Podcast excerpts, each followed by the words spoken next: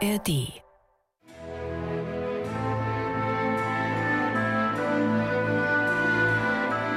MDR Klassik, die Bachkantate mit Maul und Schrammeck. 13. Sonntag nach Trinitatis und für diesen Tag hat Johann Sebastian Bach 1725 in Leipzig die Kantate Ihr, die ihr euch von Christo nennet, komponiert.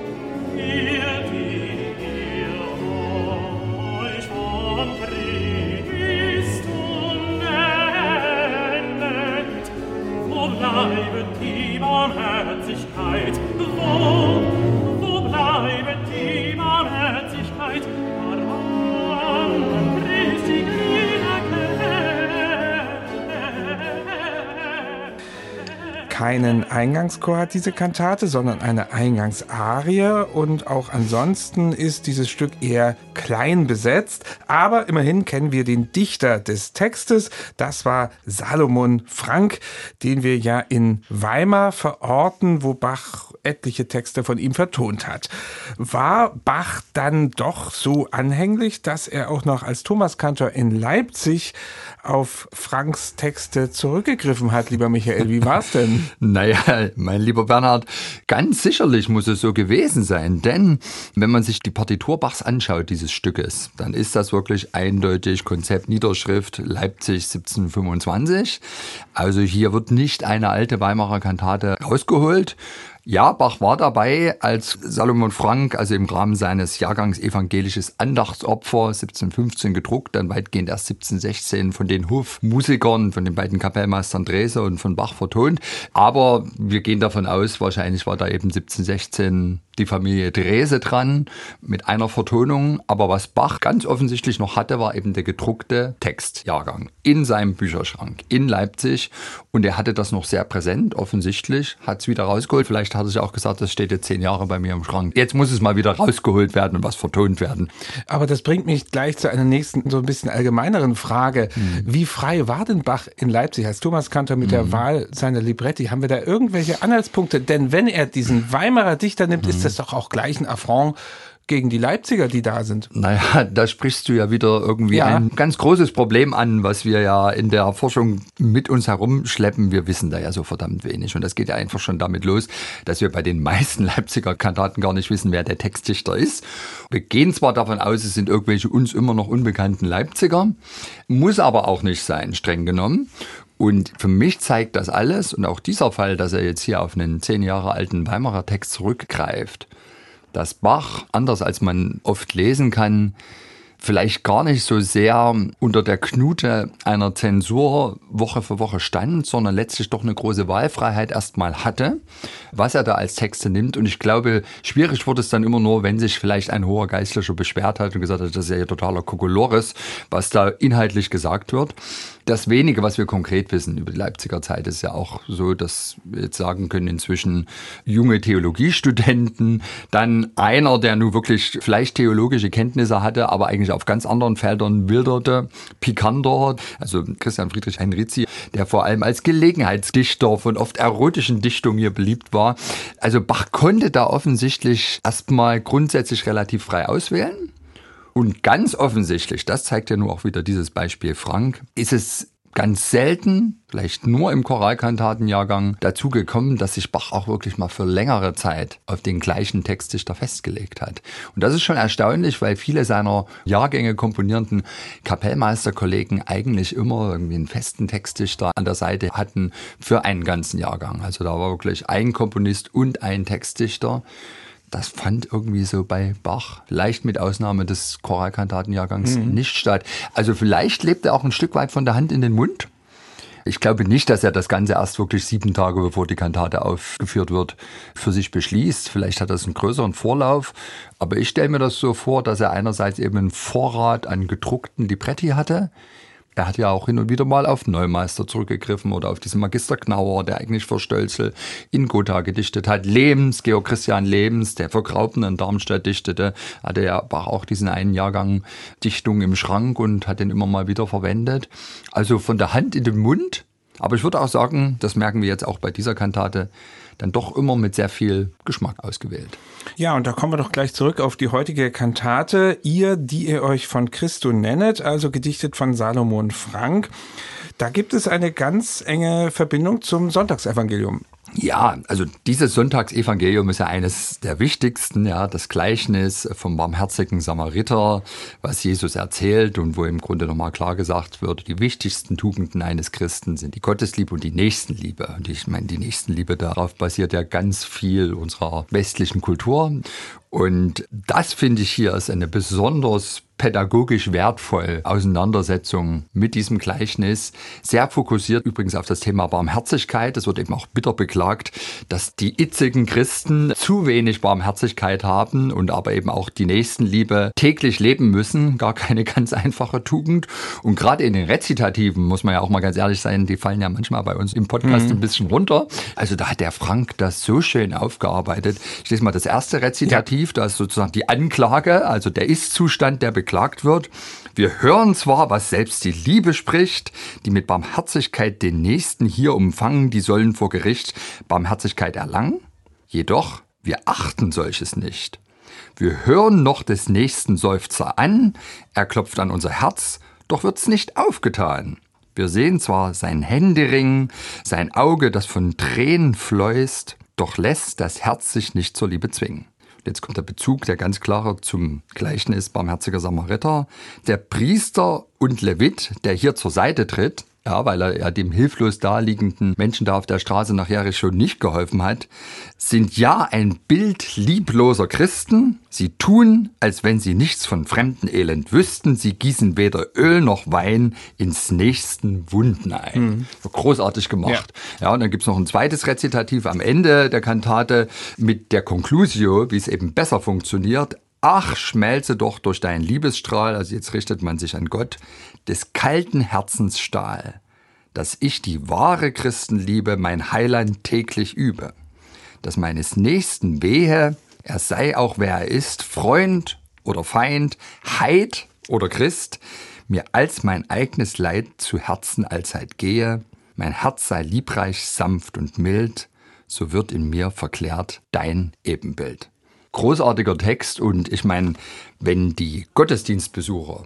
hier in Leipzig und auch die Geistlichen diesen Text gelesen haben oder in Bachs Vertonung gehört, da können sie ihm ja gar nichts angekreidet haben bei seiner Textauswahl. Das ist ja wirklich so vorbildlich das Gleichnis ausgelegt in einer sehr volksnahen, anschaulichen Sprache. Mhm. Also ich vergebe da zumindest Höchstnoten. Sehr gut. Wir gehen mal so ein bisschen in die Musik hinein. Es gibt, das habe ich schon gesagt, keinen Eingangschor hier, mhm. dafür eine Eingangsarie. Der Tenor singt, wird nur von den Streichern begleitet begleitet und das Ganze ist für meinen Geschmack recht schlicht gehalten und das hat natürlich auch einen Hintersinn.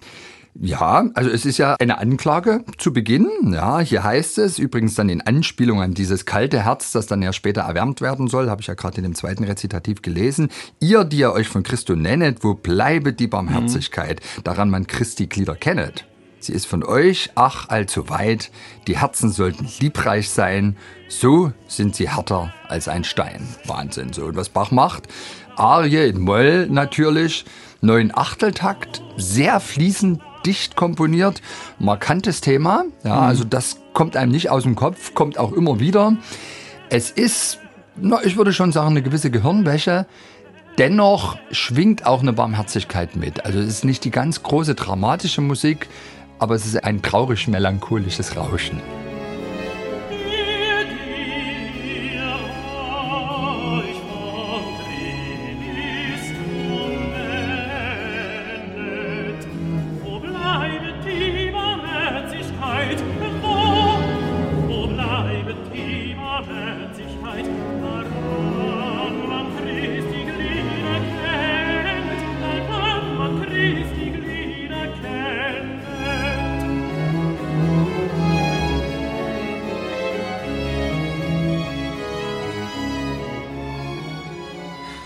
Das ist also nochmal die Eingangsarie, der Tenor singt da und dann gehen wir natürlich, du hast es schon sehr schön anmoderiert, heute ganz besonders auf die Rezitative mhm. ein, die beiden.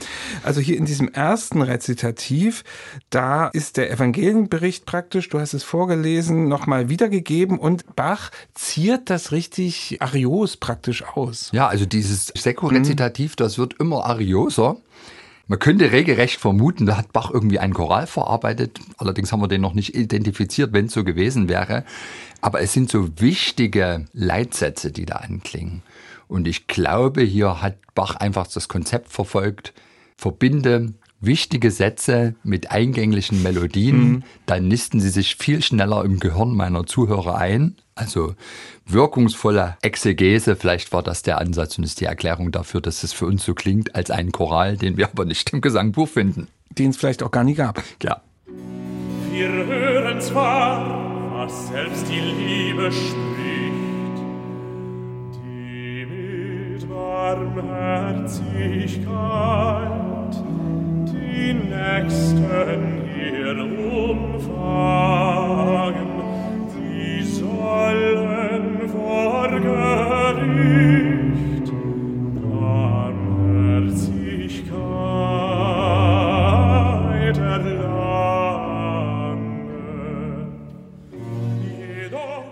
Das ist also das Rezitativ mit einem ja choralähnlichen Arioso dabei und danach folgt die Altarie und da hat Bach zwei Traversflöten jetzt hervorgezaubert. Mm. Und das ist für mich ja fast ein meditatives Stück und nicht nur fast, es ist ein ja, meditatives Stück. Es ist das Herbeiflehen des Geistes, der Barmherzigkeit, die mhm. irgendwie in unsere Herzen eindringen soll.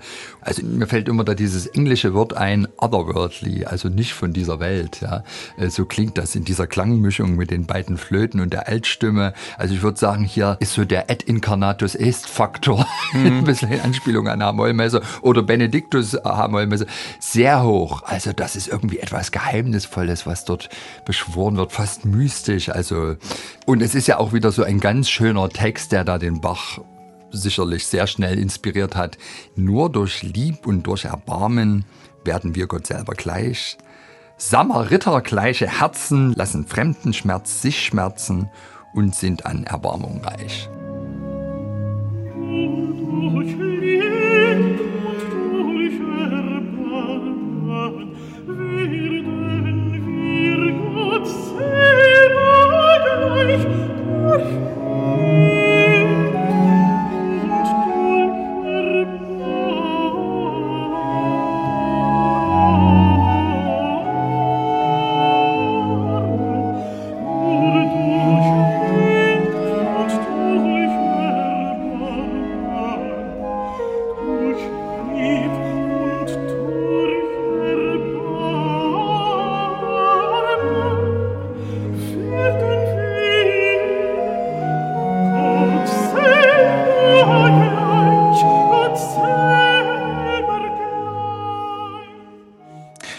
Das war die Altarie mit den beiden Traversflöten und unmittelbar danach, da kommt wieder ein Rezitativ, das wieder arios wirkt und mit Streichern begleitet wird. Das ist von Anfang an Accompagnato mit krassen harmonischen Gängen. Und dadurch wird es ein Hinhörer. Also Bach kriegt es durch diese Harmoniefolgen wirklich hin, glaube ich, dass dem Hörer der Mund offen stehen bleibt. Und es sind ja hier ganz wichtige mhm. Sätze. Hier kommt ja dann sozusagen der Geist Gottes, der Liebesstrahl, der unsere Herzen erwärmen soll. Und ganz am Ende, wo dann die Erhebung des Menschen zur Gottesgleichheit erfolgt, das ist eigentlich der atemberaubendste Abschnitt. Da sind solche besonderen harmonischen Gänge drin. Also da merkt man wirklich, hier wird auch harmonisch überhöht, um uns zu erhöhen. Ganz, ganz clever und ganz wirkungsvoll gemacht.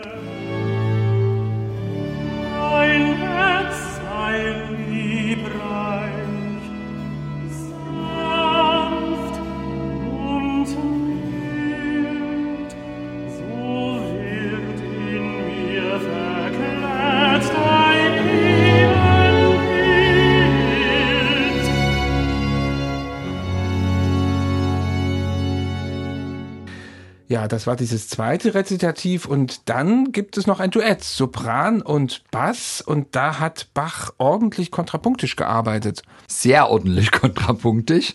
Also du sagst es, auf dem Papier ein Duett, aber wenn man genau hinschaut, eigentlich ein Quartett.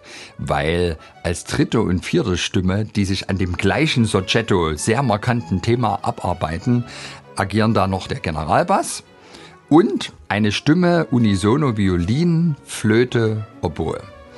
Das ist alles kontrapunktisch, sehr dicht.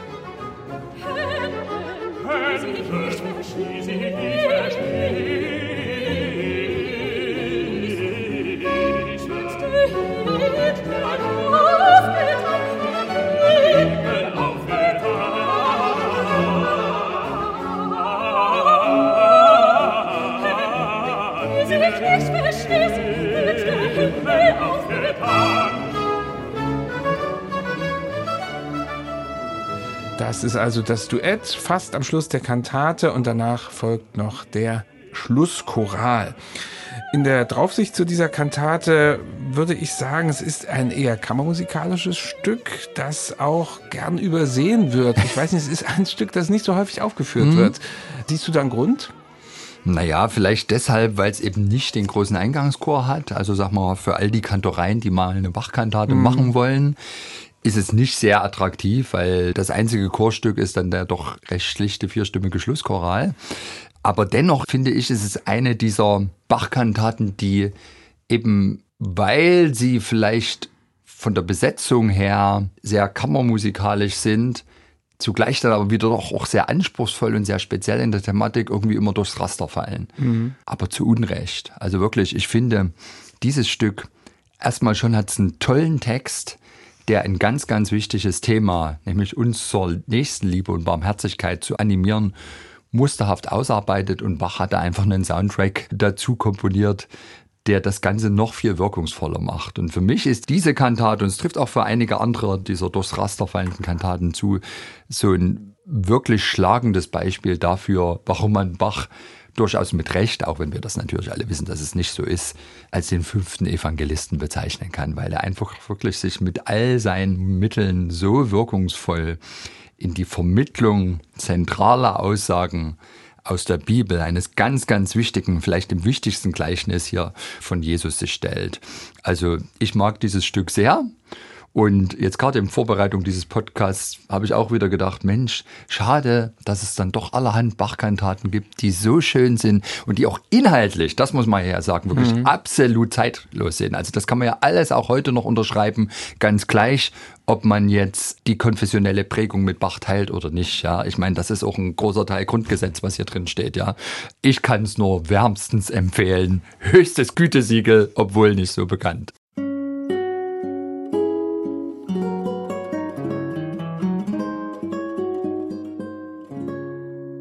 MDR Classic